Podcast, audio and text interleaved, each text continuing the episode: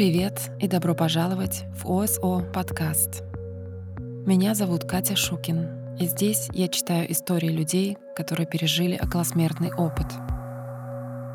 Это официальный русскоязычный подкаст сайта nderf.org The Near Death Experience Research Foundation.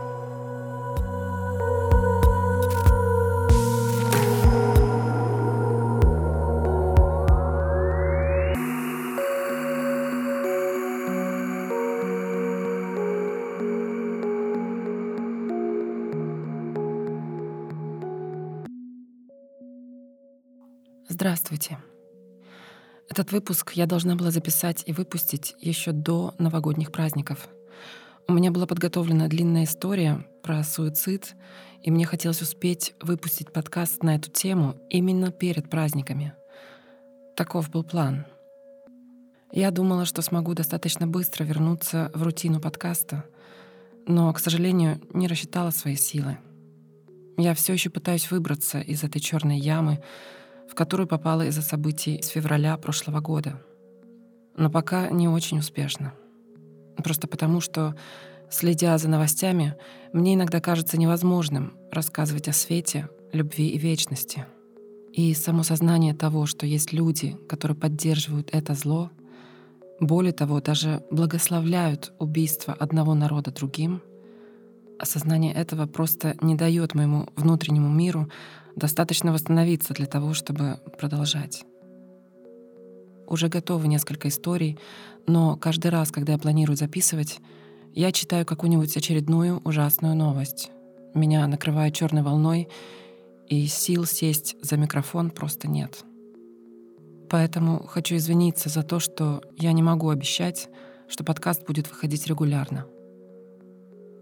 Сегодня у меня для вас особенная история — я с Украины, и в поддержку моих друзей и близких, а также слушателей подкаста с Украины, я прочитаю ее в оригинале. Это единственная история околосмертного опыта, которую я нашла на сайте на украинском языке. Я ее также перевела на русский и прочитаю в конце на русском тоже.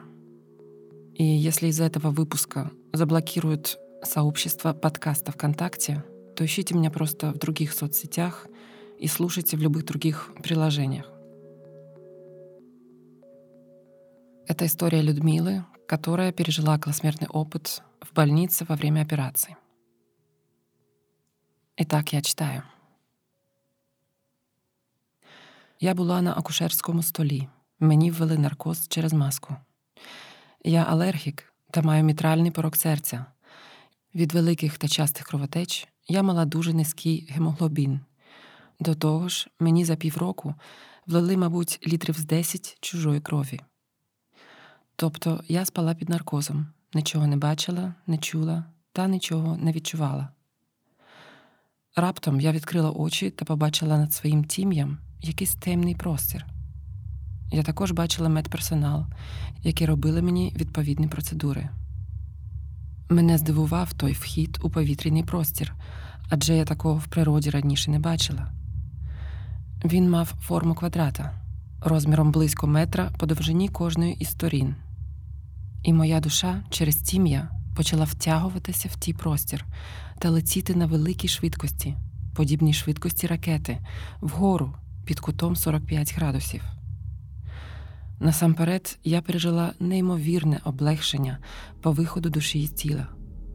Воно подібне тому, якби я скинула з себе одяг, призначений для 50 градусного морозу, що завжди була вимушена носити, перебуваючи на 50 градусній жарі. До того ж, ще й отримала бонус про холодну проточну воду. Та й це зрівняння для мене з хворим серцем не відповідає усій гамі почуттів, які я тоді усвідомлювала. Я продовжувала свій політ, а медперсонал все кликав мене Люда, Люда. Мені настільки було добре, що я відчула легке роздратування. Та для чого ж ви мене кличете? Адже я не хочу повертатися. Я не думала словами, просто все це відчувала та усвідомлювала без слів. Як би я не віддалялася від свого тіла та доки переймалася голосами медперсоналу, я не відчувала послаблення звукових вібрацій. Згодом я втратила цікавість до голосів людей та почала відчувати простір тунелю та того, через що проходить цей простір, у якому я здійснювала свій політ. Все, що мене оточувало, не мало на мене впливу до тих пір, поки я окремо чимось тотально не зацікавлюсь. Мені все було звичним та доступним у повному обсязі. Я могла вільно вибирати доступ до всіляких знань та інформації. Та мене вони так не переймали, оскільки я все знала і не потребувала щонебудь використовувати. Адже мене переповнювала радість того, що нарешті я повертаюсь на ріднішу мені стихію мого буття. Моїм рухом керувала моя зацікавленість. Слова у моїй свідомості були відсутні. Своїм розумом я використовувала тільки поняття, логіку та інтуїцію для моєї свідомості. Я все рухалась нагору, і моя свідомість все більше розкривалася. Стан цієї свідомості гарно визначено алегоричним символом квітки лотоса, що розкриває свої тисячу пелюсток. Раптом я почала рухатися вниз, в тому ж тунелі, на тій же швидкості, і усвідомила свою словесну думку. Що ж це я роблю? Адже так я можу так далеко віддалитися, що не зможу повернутися. А як же моя сімирична донечка без мене там залишиться? Тобто, завдяки продукту матеріального світу, слова, мене заарканили знову в світ матерії. Адже я особисто не творила цю думку, а вона на мене вплинула перш, ніж я її усвідомила. Мабуть, це карма, бо дуже сильна у мене психологічна прив'язка до материнських енергій. Навіть на цей час я їм дуже підвласна. Я на весь матеріальний світ відчуваю тільки цими енергіями. Коли я рухалась вниз, то лотос моєї свідомості поступово закривався, як квіти на ніч. Згодом я побачила кінець тунелю, макушку своєї голови, своє тіло, медперсонал і частину маніпуляційної кімнати. Ноги мого тонкого тіла приблизилися до маківки моєї голови, і я почала входити в тіло, як рука в перчатку, і заснула. Мені тоді снився сон, що везуть мене на каталиці дуже скоро, адже мені треба негайно врятувати життя. Мене везуть вниз по поверхам лікарні, якби по вінтовій траєкторії. Уже спустилася в підвал, а там є ще поверхи, які треба подолати. Нарешті підвезли до кімнати з табличкою операційна на самому нижньому поверсі підвалу. Якась незнайома мені лікарка відкрила двері операційної зі словами. Скоріше вже везить, її ж треба негайно рятувати. І я пробудилася. Я не мала бажання кому-небудь розповідати про те, що сталося зі мною. Хоча лікарка й сказала мені, що дуже налякалась, і подумала, що все. Раніше у нашій країні про душу, духовні вчення не можна було щонебудь прочитати або деінде почути, тому з подібними переживаннями я не мала змоги де-небудь познайомитися тому й іншим людям не буду зрозуміла, про що я хочу їм розповісти. До того ж, не хотілося мені, щоб хто-небудь поправ мій священний досвід. На ранок мені зробили аналіз крові. Я запитала про свій гемоглобін. На мій подив, лаборантка відповіла 140 грам на літр. Як це може бути? запитала я. Адже був 28. Потім, пізно ввечері, я втратила багато крові, а сьогодні на ранок у мене 140? Мабуть, відкрилось запасне депо по виробці крові у вашому організмі, вона відповіла мені. Я дуже раділа, назавжди усвідомивши ту опіку тонкого світу до людей, закритих в матеріальних тілах.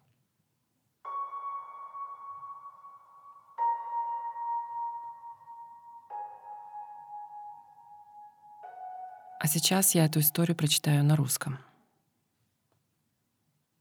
Я была на акушерском столе. Меня ввели наркоз через маску. Я аллергик, и у меня митральный порог сердца. От больших и частых кровотечений у меня был очень низкий гемоглобин. К тому же за полгода мне влили, наверное, литров с 10 чужой крови. То есть я спала под наркозом, ничего не видела, не слышала и ничего не чувствовала. Вдруг Я открыла глаза и увидела над своим теменем какое-то темное пространство. Я также видела медперсонал, который делал мне соответствующие процедуры.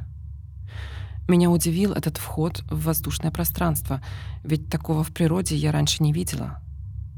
Он имел форму квадрата, размером около метра по длине каждой из сторон. И моя душа через темя начала втягиваться в то пространство и лететь на огромной скорости, подобной скорости ракеты, вверх под углом 45 градусов. Сначала я пережила невероятное облегчение по выходу души из тела. Оно было подобно тому, как если бы я сбросила с себя одежду, предназначенную для 50-градусного мороза, которую вынуждена была носить, находясь при этом в 50-градусной жаре. К тому же я еще и получила бонус — прохладную проточную воду. Да и это сравнение для меня с больным сердцем не соответствует всей гамме чувств, которые я тогда осознавала. Я продолжала свой полет, а медперсонал все звал меня. «Люда! Люда!» Мне настолько было хорошо, что я почувствовала легкое раздражение. «Да чего же вы меня зовете? Ведь я не хочу возвращаться!» Я не думала словами, просто чувствовала и осознавала все это без слов. Как далеко бы я ни отдалялась от своего тела, пока я проникалась голосами медперсонала, я не чувствовала ослабления звуковых вибраций. Со временем я потеряла интерес к голосам людей — и начала чувствовать пространство тоннеля и то, через что проходит это пространство, в котором я совершала свой полет. Все, что меня окружало, не имело на меня влияния до тех пор, пока я отдельно чем-то тотально не заинтересуюсь. Мне все было привычным и доступным в полном объеме. Я могла свободно выбирать доступ ко всевозможным знаниям и информации. Но это меня особо не волновало, поскольку я уже все знала и не нуждалась в использовании знаний. Ведь меня переполняла радость от того, что наконец-то я возвращаюсь в самую родную мне стихию моего бытия. Моим движением управляло мое любопытство. Слова в моем сознании отсутствовали. Своим умом я использовала только понимание, логику и интуицию для своего сознания. Я продолжала двигаться вверх, и мое сознание все больше раскрывалось.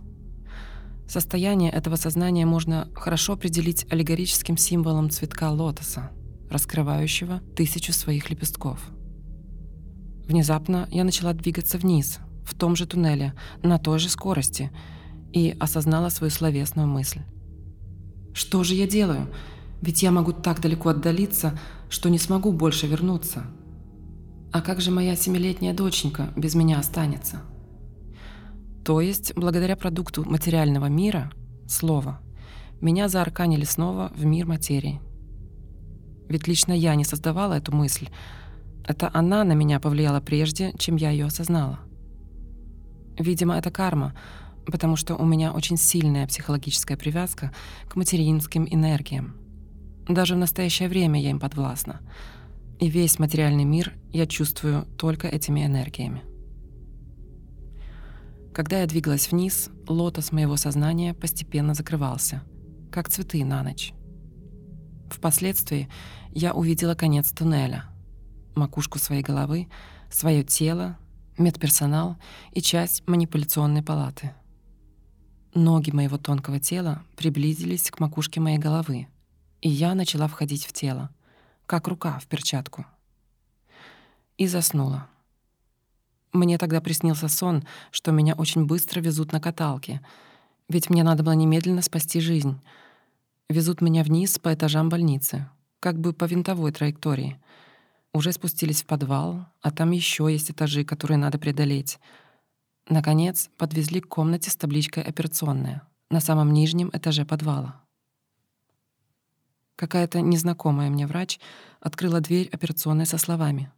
«Скорее уже везите, ее же надо немедленно спасать». И я проснулась. На утро мне сделали анализ крови. Я спросила про свой гемоглобин, и на мое удивление лаборантка ответила 140 грамм на литр. «Как же это может быть?» — спросила я. «Ведь был 28, а потом поздно вечером я потеряла еще и много крови» а сегодня на утро у меня 140? Значит, открылось запасное депо по выработке крови в вашем организме, ответила она мне тогда. Я очень радовалась, навсегда осознав ту опеку тонкого мира о людях, заключенных в наших материальных телах.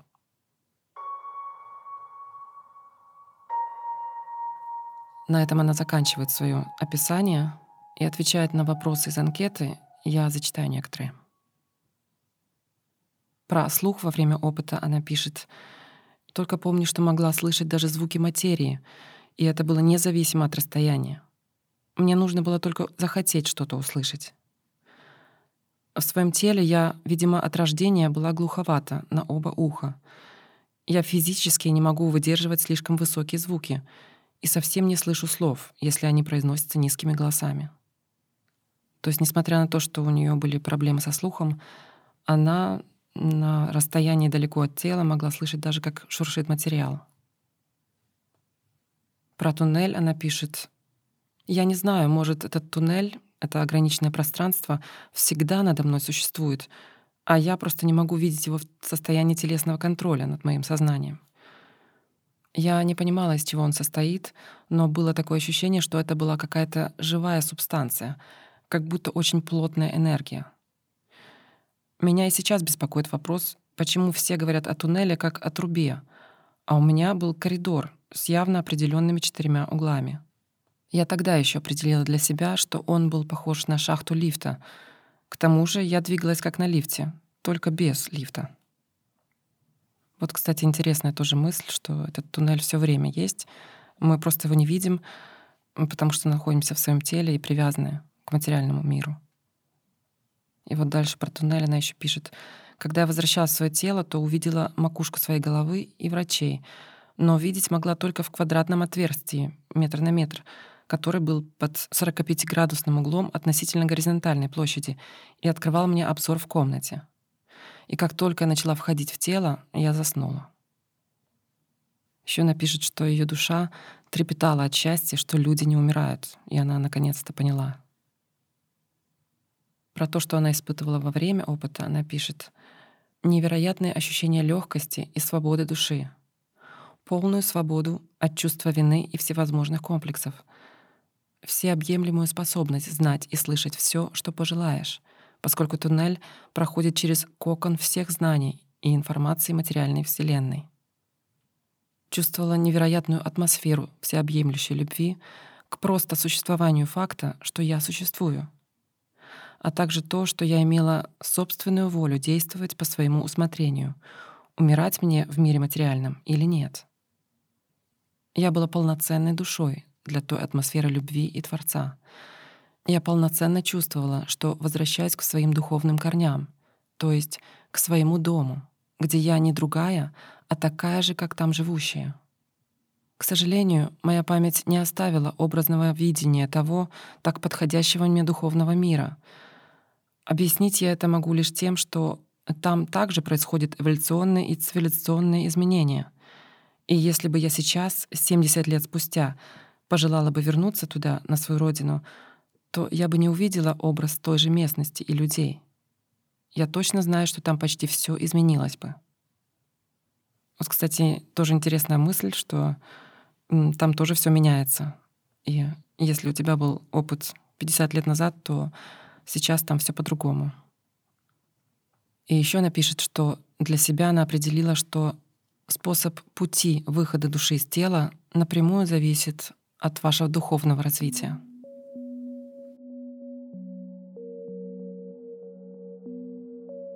Я надеюсь, что вам понравился этот выпуск, что тем людям, которые нуждаются в утешении, стало немножко легче, и что каждый из вас смог для себя вынести какие-то мысли, над которыми стоит задуматься. Еще раз, если после этого выпуска заблокируют сообщество ОСО подкаста ВКонтакте или заблокируют мой аккаунт, просто ищите меня в других соцсетях. И, кстати, напишите мне, работает ли у вас в стране Spotify — тоже интересный момент. На сайте подкаста Spotify Player качество звука в Spotify мне больше нравится, поэтому я выбрала этот плеер для сайта. Но было бы интересно узнать, работает ли у вас этот плеер. На сегодня я заканчиваю. Пишите ваши отзывы или комментарии. Я всегда очень рада письмам и сообщениям. Если с вами произошел подобный опыт, напишите мне. Я буду очень рада озвучить вашу историю тоже. Спасибо вам, что вы меня слушаете.